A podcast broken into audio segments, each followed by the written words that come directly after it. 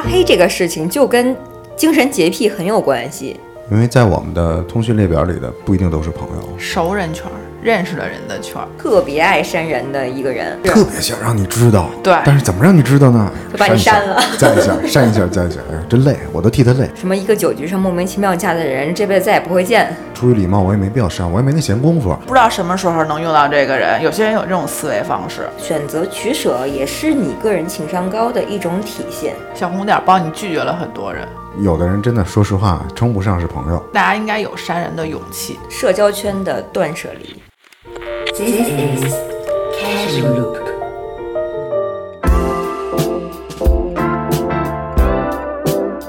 Hello，大家好我们是开塞露，欢迎大家准时收听本期的开塞露，大家好，我是苏棒。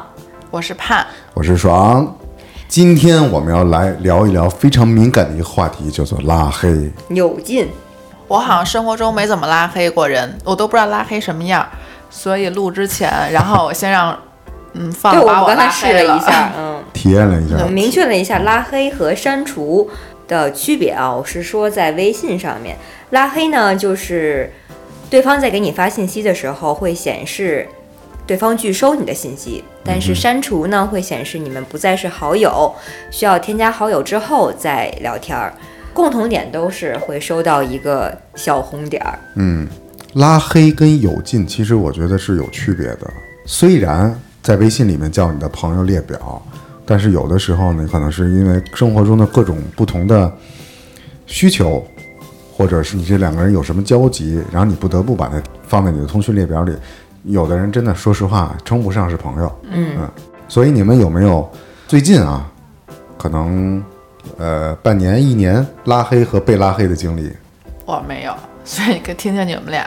我比较搞笑的就是我被一个保洁阿姨拉了黑，哎，我那天我太崩溃了，我不明白为啥。就是这个事情是我提前一天先非常客气的跟这位已经来过我家做过一次保洁的阿姨发信息说，我明天会有一些人来家里面施工，施工之后需要您来帮我整理一下，但是我不确定他们几点能完工，所以我大概这个时间是几点到几点，然后我完事儿了会给您跟您说，您再过来。嗯，然后就没有他然后了对就没有然后了。等我完事儿了要给他发信息的时候，发现他把我给删了。啊。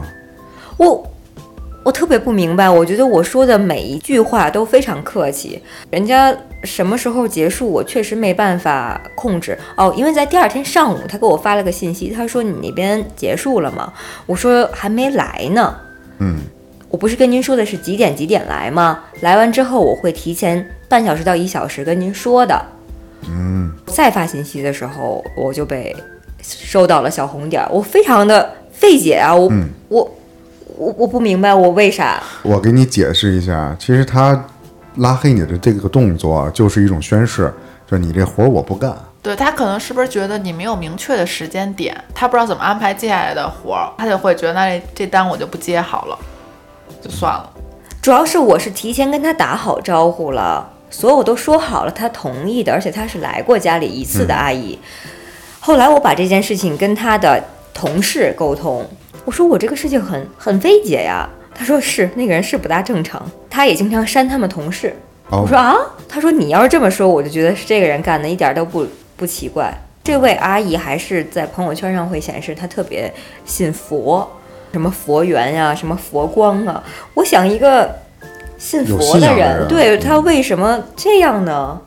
他可能就是他比较有自己的原则和底线，他是不是有一个有一种洁癖？对，所以我觉得拉黑这个事情就跟精神洁癖很有关系，是体现每个人精神洁癖这种敏感度的一个特别好的标准。我说一个我被拉黑的经历，我觉得，嗯，就完全是另外一种类型，他是恼羞成怒把我拉黑了。说来听听，你怎么他了？你怎么他了？我我还真没怎么他，就是我在做我自己的本分啊。这个事儿是他想邀请我帮他策划一个一场市集的活动，呃，也是朋友介绍的。朋友介绍这种呢，就比较有信任基础，一来二去的，比如说第一次见面，大家先喝杯咖啡，聊得挺好。他说他的诉求，我说说我的能力，嗯啊，做做这种之前案例的复习，让他看看我之前干过什么，这都很正常。后来我发现事儿还没有完全确定下来，他就开始对我提一些对我来讲很非分的要求，就比如说这场活动呢，可能需要某一些物料和物资，他想让我来免费给他提供，我觉得这就很无理。当然，我也明确的、非常明确的表达过，免费的事儿是干不了的，并且你必须要先把前期的费用打到我账户，然后咱们才能有后续的动作，嗯，对吧？这是很合理的一件事儿。所以最后是你把人家拉黑了。他把我拉黑了，哦，他觉得你拒绝了他，他是恼羞成怒把我拉黑的，就非常莫名其妙。从哪儿体现他恼羞成怒了？因为他做了一件他认为自作聪明的一件事儿，但是其实我是有预感的。呃，他想利用这个信息的不对等，他带我去了这个场地方，嗯，因为他要办一场市集的活动嘛，是一个嗯北京某区的一个大型的购物场所。其实他当时跟我承诺，就比如说费用啊，大概是一个预算什么情况都能达到你的要求，也会提前付款。但其实我对这事儿本身心里是有怀疑的，因为他之前一来二去呢说了很多次要让我来垫资，但是大家都知道，在现在这种情况下，很少有人能垫资干什么事儿。嗯，于是我就当着三方的情况下，当着他也当着场地方，也就是甲方，我就直言不讳地问了咱们这边的费用是什么情况，我需要先付款。结果当场给我的回答就是做不到这一点。首先，我刚才说了，我心里是有预期的，我知道大概是这么个情况。于是呢，他就很尴尬。我觉得这事儿对我来讲呢，首先我不能把我的资源或者是还没有落在合同上的任何任何内容免费的提供给你。在这种前提下，你还要不断的要求我，其实，嗯、在这种现场我提出问题，然后结果甲方告诉我的内容和他跟我说的不一致的时候，其实已经出现了信任基础上的裂痕，就等于你欺骗了我。说句不好听的，就是你欺骗了我。于是呢，我们就拉回到会议室开会，我就找个借口就走掉了。嗯相当于你们是谈崩了。谈崩了。呃，可是我也没有直接的把这个矛盾指向给你，我也没揭露你。但是在之后，他又给我就当天，嗯，大概过了有一个小时的时间，给我打电话，还在跟我说啊，没问题啊，承诺给你这个钱什么什么，你先给垫上，就这种情况。我说，咱们做不了这种事儿。就在我再给他解释为什么做不了，比如说外部因素啊、内部因素啊，并且也没有合同，口头的承诺你说的也都不一样，结果我就发现就小红点儿了，他已经把我拉黑了。我觉得这就是 恼羞成怒的拉黑。那如果这在现实生活中，就是你们俩可能有一个人扭头就走了，对，其实是我先扭头走了，但是我只是给他留了面子。啊，然后他是因为恼羞成怒，所以要拉黑你，对，驳回这个面子，说白了就是他想白嫖，被我识破了。然后他就恼羞成怒了。对，就所以这件事儿我被他拉黑了，因为我很少被别人拉黑。我一开始还挺气愤的，然后我还找到了那个中间人一个姐姐，我给她把截图发给她，看完了以后说：“弟弟，你别生气，这个他做的太小孩儿了。那你们俩这个都是有来有往，突然间被拉黑了，那有可能其实我也被别人拉黑了，只不过我不知道，然后好久没联系了，因为像他这个，他其实是被潜在甲方拉黑了，我是被我的潜在乙方拉黑了。就是都是没谈拢，或者一有一方有误会。对，嗯，我以前是很不愿意干这件事儿的，我基本上就想让他在那儿当个僵尸嗯号就完了，就是我也不会联系你，你也不会联系我。后来就是这样的人太多了。嗯，我才会选择删，因为比如说你经历过，像你如果开民宿有很多客人，嗯，然后我前一阵子装修，就是比如说做一个门，就会涉及到可能有八个人加微信，他们每个人都在发一些没有用的朋友圈。在我经历完了装修这个高峰期的时候，我真的就不太需要他们了。还有比如说洽谈，嗯，联系一个门这个事儿，可能你找了三家，然后选了其中一家，一家又有八个人加你微信，就会有很多没有用的人。对，后来我在翻朋友圈的时候，我就会删一下，我看看谁是我啊就不会再有关系的人，我就会把它删掉。这是你们在整理，但我觉得你们俩说的都是你们还在交流之中，然后突然间对话终止，因为有一个人被拉黑了，这件事没有往下走。你们俩都是属于这种状况。我觉得我刚才说的那种情况，就这个人，首先他特别无礼，太没礼貌了，我给他留了面子，我也觉得是。嗯，我觉得如果这事儿没说完、没解决完，我肯定是不会拉黑别人的。除非这事儿告一段落，我觉得他这人不行，那我再把他给拉黑就好了。啊，我有一种特别极端的拉黑，就是在社交软件上面加到的新认识的男性，说一些挺过分或者很耽误我时间的话，我就会给删了。我以前不会，我以前就想着把它放在那儿，然后也有人说这个就跟养鱼一样。我跟小姐妹沟通过，他们有的人对这种就是社交软件上面新加的异性会很严格，就是有那么两三句话说不对就会删。我说这至于吗？这有啥？你别理他就完了，没准儿就当个鱼养嘛，哪天又联系上了。然后他们的这个底线就非常高，就是我不想，我就不想让他在我这里待着。我说你不想让他在这里待着，说明了一些他对你的重要性。嗯因为我觉得他只要跟那儿搁着，我也不知道他是谁，他对我来说就是啥也不是。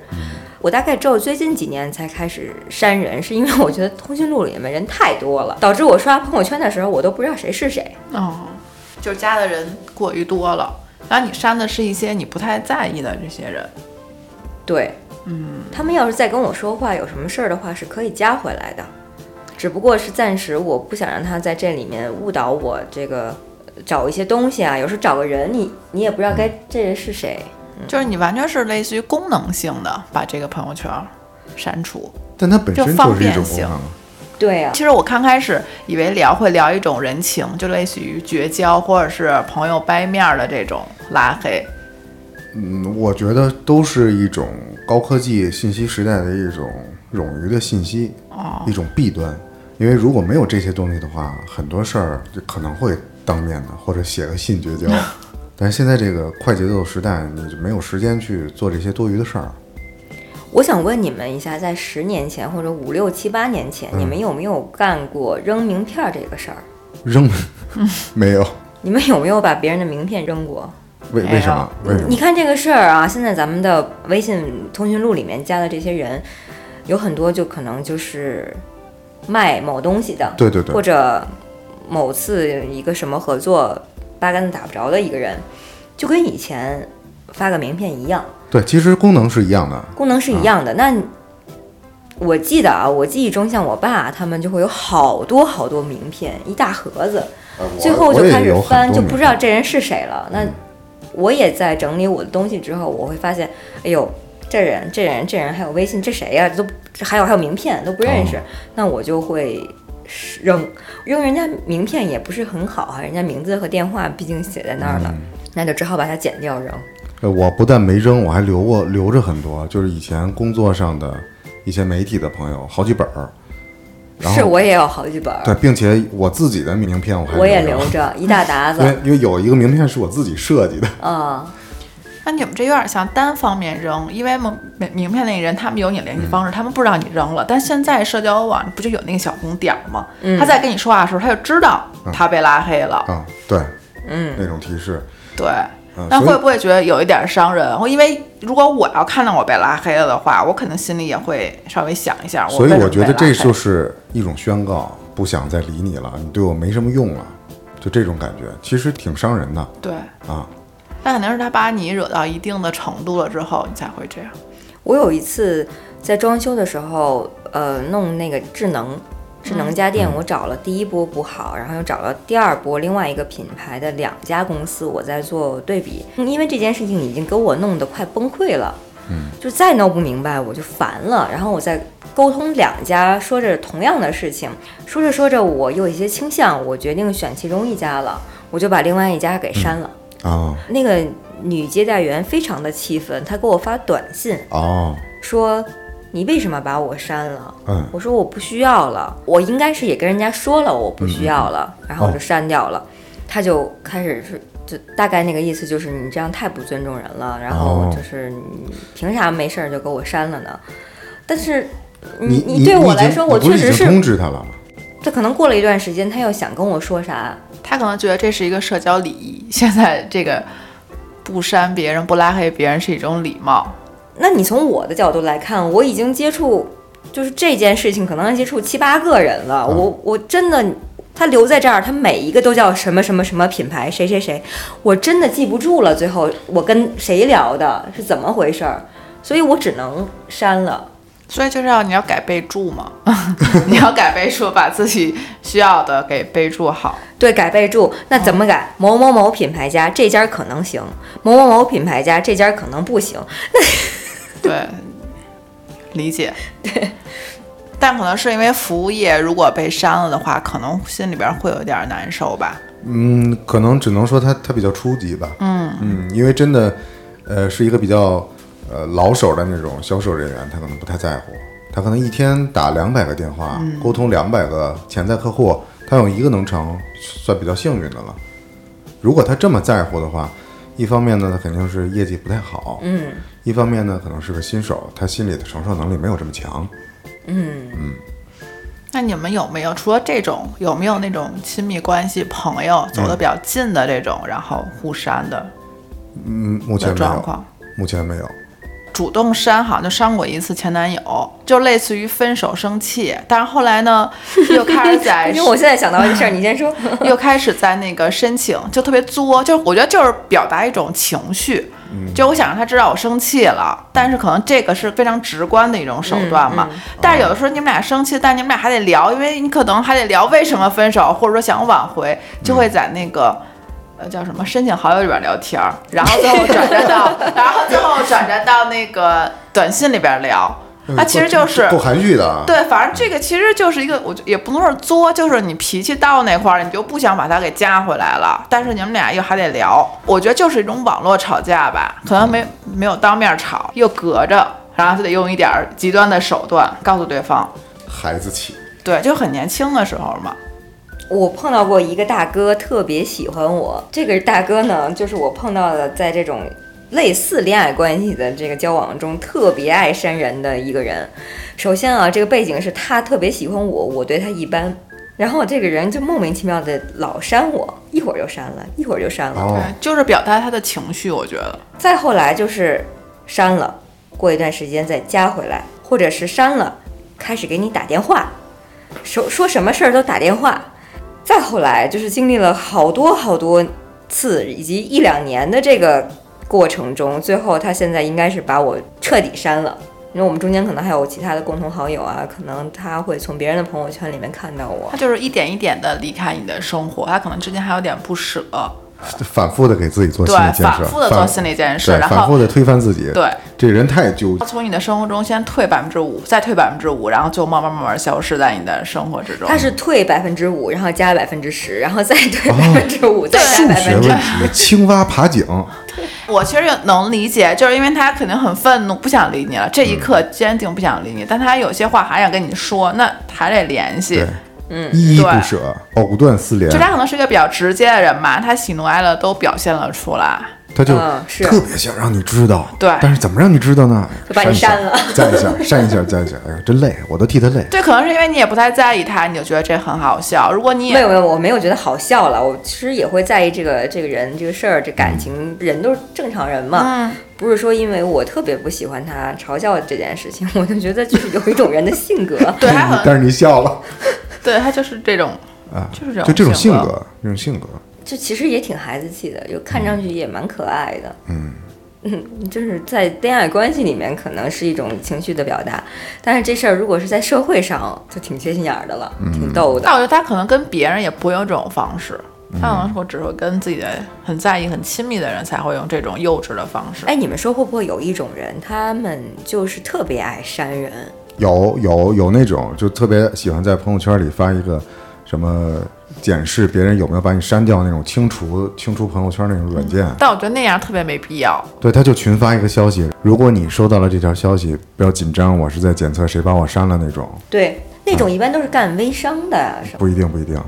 我有一个呃会滑雪的摄影师朋友干过这事儿，我好多人都干过，但是他们对我来说都是不大重要的那种。对，所以其实拉黑和这个删除以及。不让对方看你的朋友圈啊，对，是程度上有不同。嗯，你比如说我，像刚才那种，可能我把我的某些行为把对方激怒了，他恼羞成怒把我拉黑了。作为当事人，我也很气愤，但是我也怒删过别人。这是个两口子，嗯，就是一开始我对他的第一印象就特别不好，因为他呢特别不善于和别人沟通的人。嗯，他会比如说他第一次见到我的时候，他说：“哟，啊，是你啊，你是这这这一爸，怎么说话呢？”一霸，啊，第一次见面，比如说，哟，尤素放，哦，听说你是开塞露一霸，这话你听了你会开心吗？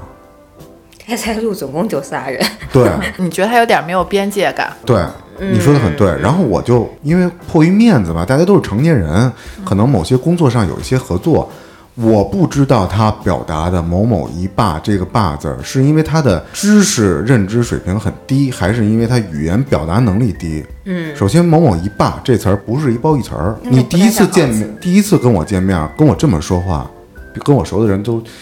王爽这人挺随和的，嗯对吧？不会轻易就撕跟谁撕破脸，嗯就给我第一印象就不好。呃，第二次呢是呃某一个合作关系，我写了一个文章，嗯呃，但其实我是受人之托代笔的，嗯是纯帮忙，呃，但是这篇文章呢要汇总给他。后来我写完了之后，我是用我自己的公众账号的呃平台写的，写完了以后我就复制给他，我说这写好了，然后没什么问题，你看一下就可以在在你们的号里发了。所以我就一直不明白这个人是只是单纯的说话水平低吗？他说哦挺好的，呃排版还可以有提升的空间，什么情况？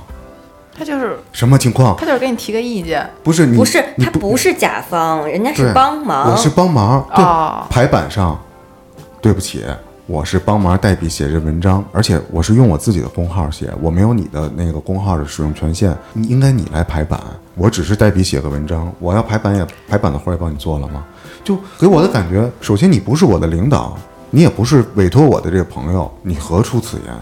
这个事儿就体现出来，他其实并没有实际干过这个事儿，或者他不了解这个事情，就微信公众号编辑这个相关的问题。对我来讲，但是他也不是你领导，所以他显示出来的一种他自以为他自己很高级，但他其实很低级对，就是。给我的第一印象加上第二次第二印象，表现出来的就是他的任何说出来的话都非常的不合适，嗯，没有分寸感。没有分寸感，嗯以至于前一阵子我怒把他们两口子都删了，嗯，是因为在另外一次，我我一直是给他们面子，但是这事儿在我这就不可能是不可能过三，第三次又触碰到我的底线，是在某一个场合，一个类似于聚会闲聊的过程中，我问过他们有一个有一个人，那人为什么突然不见了？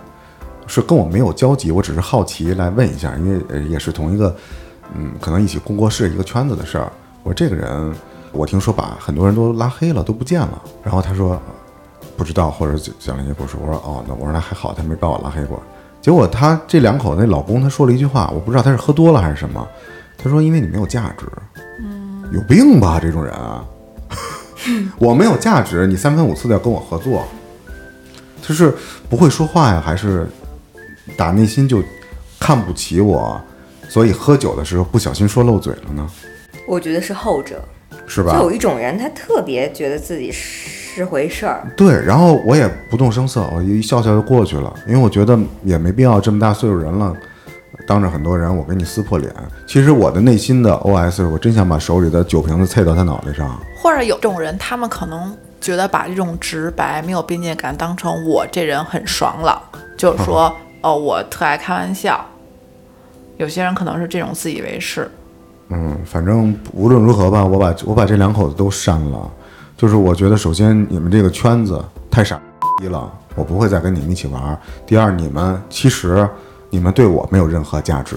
对，我觉得还有一点就是，你可能他们也是你比较后认识的朋友，就是你们也没有什么深的交情。对但这种事儿，在这个当今这个社会，就让我觉得很困扰我，因为是很好的朋友介绍的哦，朋友，嗯嗯，基于对很好的朋友这种信任，觉得这个人也应该没问题，但实际上是有问题的。嗯嗯嗯。嗯，因为我觉得有些人，他们是不是有些人就会看人下菜碟儿，他觉得可能跟你朋友是面前是那样，是的，是的，对他可能不太了解你，然后对，就我刚才说的这两口子，还在某一个饭局上，当着我，当着我的一个哥哥，然后还有另外一个人，这样的一个饭桌上，他说过，咱们这里面就只有某某某是最有钱的了吧？嗯，就是他们可能，嗯对对对我觉得就是可能只是一些不经意的话，但能体现出他们的一些价值观，对对，然后你就很不喜欢。我也是很没办法，当时还想着，可能某一方面还要再继续合作，然后就互相给面子，啊，我也没有表现出来什么。但是事后想，真的，这种不良的关系，从我一开始的第一印象就不好的这种关系，就完全没有必要继续下去。嗯，真的是既浪费时间又浪费感情。这可以，我觉得接我刚刚要说的话，就是删朋友圈，或者我们把别人屏蔽，就不让他看我们的消息，其实他们都是知道的。这有一点点，嗯，心照不宣的告诉你，我们俩掰了。但是不会像以前是当面说或发个短信说，但是我把你拉黑了，我把你屏蔽了，其实就是释放了这个信号。对，有很多人说过我说，呃，你可不可以表现的情商高一点儿？但是对我来讲，我觉得是浪费我的时间。嗯，啊，就如果你想言语上或者是某些方面你想觉得舒服，你可以不要不要来跟我接触，你去按摩。对真的真的拜托了。我觉得情商的有有一部分体现是如何合理的安排精力，嗯，放到该放到的事情和人上。没错，所以，如果有些人确实不适合或不被你，咱不能说需要吧，就是你没有必要在他身上投入过多的情绪价值的时候，选择取舍也是你个人情商高的一种体现。对，所以最高的情商是要对自己负责。对，好，对对对对对好多人都开始说情商好像是对别人别人的感受，其实首先你要考虑到自己。真的是说的太对了。嗯，所以我作为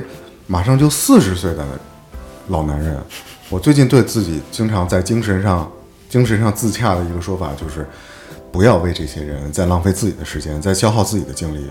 嗯，对，岁数大之后会感觉就是变得更自私，嗯所以我也慢慢能体会到为什么不想让一些人在我的朋友圈里面待着，就是浪费资源，浪费我那一秒钟可能看到你的可能性，我都不想浪费。真的是，嗯真的是。前两天和朋友聚会，就是我们本身是还很好的四个同学，啊，其中有一个同学就是有点跟我们渐行渐远，我都没有意识到，就是其中一个人说说啊，他好像把我们都屏蔽了。哦，然后其实这个如果是这种朋友，其实你多多少少会有一点点伤心吧。嗯，会的，对会的，。这就是你很近的朋友，可能因为圈子不一样了，或者说路线不一样了，然后别人默默的或者给你释放了一个信号，然后我们走远了，可能也需要一个接受的过程。嗯、你们会屏蔽家里人吗？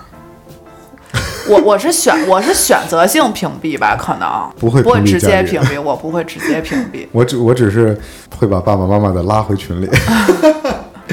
那你们的朋友圈会屏蔽爸妈吗？七大姑八大姨乱七八糟的。啊，不屏蔽。之前有节目里我说过，我想就是默默的生活，秘密的生活。对我我基本上不太发。我也是，我现在想明白，就是我基本上不想发不发，但是如果我要能发的，我就是所有人都能看得到。我就是觉得我这发这事儿，所有人都看的无所谓，要不然我就干脆就不发了这件事儿。对，而且我不知道在多久以前就改成这个朋友圈三天可见，因为我认为，首先我没有什么想让你们就是在微信朋友圈里想让你们看到的我的样子，因为我是我对你们来说并不重要，它只对我自己很重要。嗯，啊，我也不想显摆什么。如果我发了，那大家看到了，那一定是我在显摆什么。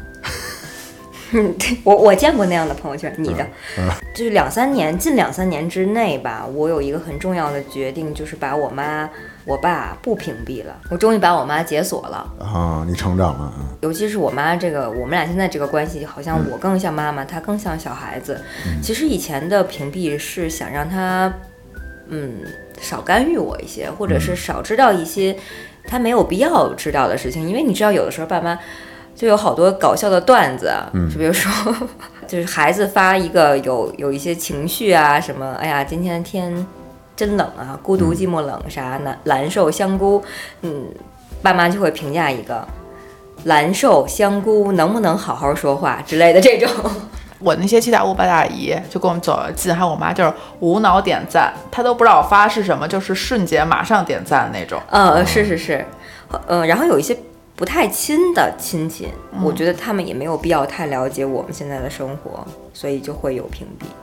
嗯。嗯，我基本上绝对百分之九十九吧发的朋友圈都是所有人可见的，就是没有隐隐藏了。所以其实我觉得不应该叫朋友圈儿，因为在我们的通讯列表里的不一定都是朋友，熟人圈儿，认识的人的圈儿。通讯录圈儿，就我觉得叫社交圈儿就很就很很很贴切了。嗯嗯，对，因为其实经常走动的人，他也不需要从朋友圈知道你的信息，但是不联系的人，他就更没必要知道。是的，可能中间有一个熟的，有一个就可能一小撮人，就是你想跟他有一些联系，但你又就是可能见不着面，或者说不知道怎么约他，然后你可能发个朋友圈让他知道，有没有这种人的存在？有有有，我的朋友跟我说，就是他说你知不知道有这样一种男的，就会潜伏在你的朋友圈，时不常的给你点个赞，突然某一天给你发个私信，这就是一种哦他在默默观望你。有，尤其是那种好久不发朋友圈的女孩儿，发一个朋友圈，就什么毫不相干的事情都能炸出一百个前男友这种。当然肯定没有一百个前男友啊，就是开玩笑，就肯定会炸出那么五六七八个隐藏的这种异性。嗯这个我觉得可能是下一个话题，就是你发社交圈虚不虚荣？因为有些人你可能好久没有见，但你们之间有，比如大学同学有交集，其实你有的时候你还是希望他觉得你过得还可以，所以有的时候你还会发一些朋友圈儿，也不是专门给他看，但是你就保持你还是一个活跃状态。对。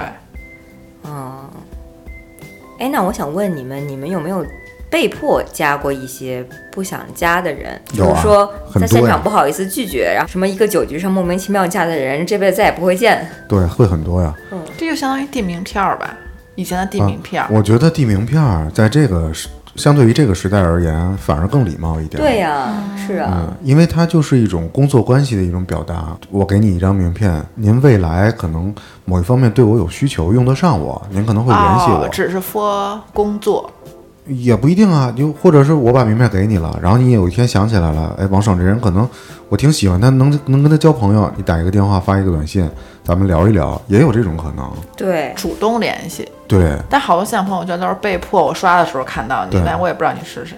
对，就很含蓄，很含蓄呢的一种表达，比较符合中国人气质的。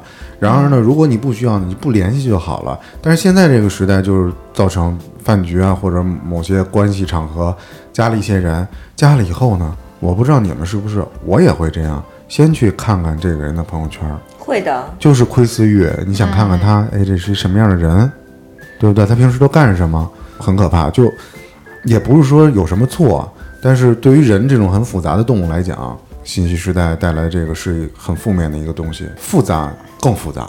而且他也有可能是有意装点他的朋友圈，当然让别人来看。对，嗯然后经常发，这样在他的朋友圈里面会容易被别人刷到，对就是，刷存在感嘛，让别人就是。就是类似是我递给您名片了，但是你走到大街上，大街上都是我的名片呀，嗯快看快看，我在这儿呢。对嗯，对，而且还会有一种暗示私人，就是我把我的私生活展现在你面前对了。嗯，这种表现欲特别强的人我也认识，他就把任何事吃喝拉撒睡都发个朋友圈，对，这不就是咱们之前聊的那期话题吗？所以叛逆真的没有被任何人拉黑过吗？没有，至少没发现过，说明你的社交圈层还比较单纯，嗯，比较小。比较小。比较小。对，所以我没什么可可拉黑的途径，或者别人也不是很在意我。嗯，对，所以我刚刚就是说，既然如果你不想理他了，你就默默让他躺在那里就好了，为什么还要多这么一个动作拉黑呢？就是要表达一种情绪表达一种。态度。因为我的这个通讯录里也有很多人，我可能永远都不会联系。嗯，但是呃，出于礼貌，我也没必要删，我也没那闲工夫。对啊您您在这儿待着就行了。但是像我刚才说的那个，真的是太讨厌了，傻逼。Please leave me alone。但其实你还是给了一些情绪给他的，他还是占用了你一些时间啊。是的，是的，嗯，我现在经常会在刷朋友圈的时候筛选我应该把谁删掉、删除，就是我、我连屏蔽都懒得屏蔽了，因为可能真的没有需求再再联系。我觉得就是这是一个，嗯，怎么说？咱们数学都不太好哈，这应该是一个概率问题，或者是一个我觉得也不是，我觉得是自我定位问题，就是你很明确他对你没有用了，但有些人就会觉得啊，万一以后我能跟他有什么交集呢？就是很模糊的状态。我我哎，你说的这个特别像我对处理垃圾的这种态度。啊，凡是我觉得我想不出来他未来一个礼拜能被我用上的东西都被我视为垃圾。对对但是有些人可能不是中国有一个古话，就是说啊，你不知道什么时候能用到这个人。有些人有这种思维方式，啊，就就是囤积癖嘛，对，或者说你先躺，他先躺老一辈的人，对，什么都留着。对，或者留一辈子是人际关系，他也会一直都留着嘛。嗯没有这种断舍离的概念。这样一说啊，我觉得这个事情倒是可以引发一下，就是我记得有一个艺术家，我忘了是谁啊，他展出了一个他母亲这一辈子攒的所有东西，就是他要把他们老的房子给啊，呃我处理掉。我知道这个那是谁来着？呃，我也不记得名字对，，大概就是同样东西，是是个中国人。对，可能有好几百件，塑料袋儿有不知道多少个，对对对对对，全都摆在一起。我觉得这个是那个年代咱们都可以理解的是，他们一种资源匮乏的情况下导致的这个什么东西都都想攒着。啊，没错，那咱们把这个事情套用在这个删不删朋友这个事儿上，就是如果你是一个呃觉得自己社交圈不是特别广的人，可能他会倾向把一些有用没用的都先留着。但是如果他是一个朋友圈上人特别多，或者他他自自己觉得他的社交还可以的啊情况下的人，他就会倾向做减法。啊所以删与不删，我觉得是在人的不同阶段嗯有不同体现的。嗯，你还有精力吗？之前不是说你周围就这么多位置，那有些人进来，有些人就得出去，嗯对对对吧？有些人就得腾位置了嘛，不然的话，你不可能无限的容纳人。太逗了。有没有一种人就是永远，比如说假设一个一百，他的通讯录里永远只有一百人。对，有可能也会啊，就保持一个数字嘛。哎，我特别希望 AI 能帮我干这件事儿。我之前微博的时候，我就固定，我说我只关注二百人，如果这个稍微界限了，我就觉得把我不怎么看的，我觉得没意思的人，我就给删掉。那也很需要花时间筛选的。对啊，但就是也不能数量太多嘛，就二百人嘛。哦，就不能太，就是你想，因为就觉得精力是有限的，我只能花这些精力在这些身上，我不可能一天二十四小时都在看微博吧？可能我就是在一个小时之内，我想得到最有效或我觉得最有意思的讯息，那我只能筛选，嗯对吧？但可能朋友圈也是类似于这种这种状况。嗯，我有个朋友，他因为某些事情，他的微信就被封号了，所以他的账号就永远不能再找回来，导致他新申请一个新的微信号的时候，开始努力把这些人加回来，那他旧的一些就是很没有必要的朋友就会找不到嘛。除了特别近的，可能互相传一下就能加出来，然后他就觉得突然他可能可能从三五百的好友变得只有七八十人，对，或者就是一开始只有二十多人，他会意识到谁对他是最重要的圈层。这是一个筛选的，而且就像有一个六度分离理论，就如果你想找这个人，你永远你怎么着都会找到他，你通过六个人就会找到他。那其实如果你不想找他，那他永远都不用进入你的这个朋友圈和列表里边。对，那咱还是那句话，就是那些装修的某个商家的，我都没办法通过另外一个人再找到他，而且我也没有需求再找到他，那肯定就是删嘛。那这个可能还确实还需要注意一下，因为我们毕竟是一个礼仪之邦，好多事儿呢确实需要一个交代，是，而且还有一点，不，那你们不觉得交代反而是一种啊、也挺浪费时间。侮辱吗？呃，我我就默默的把它删掉了，然后他但是就有可能他突然有一天发现他被删了。其实你要告诉我，我觉得咱俩现在没有什么，这就是我刚才反而会说的。好一点。如果我给你交代呢，你可能会说，哎，你这人说话怎么那么直接？你伤害了我，哦你情商低。不给交代呢，他也会不开心，对呀、所以特别难伺候。人太复杂了，人与人之间沟通太难了。啊所以默默删掉，小红点儿帮你说了很多话嘛。小红点儿帮你拒绝了很多人，嗯对，其实蛮好，我觉得可以。刚刚也说，其实大家应该有删人的勇气，不是觉得啊每个人都可以占用你的时间和精力的。对，做个爱憎分明的人嘛，别浪费自己的时间，挺好的。社交圈的断舍离。是的，嗯所以呢，我们这期可以结束了。我们可以去找一下这个是庞磊啊还是谁，我忘了，还是一个挺有名的，能叫出名字的一个艺术家。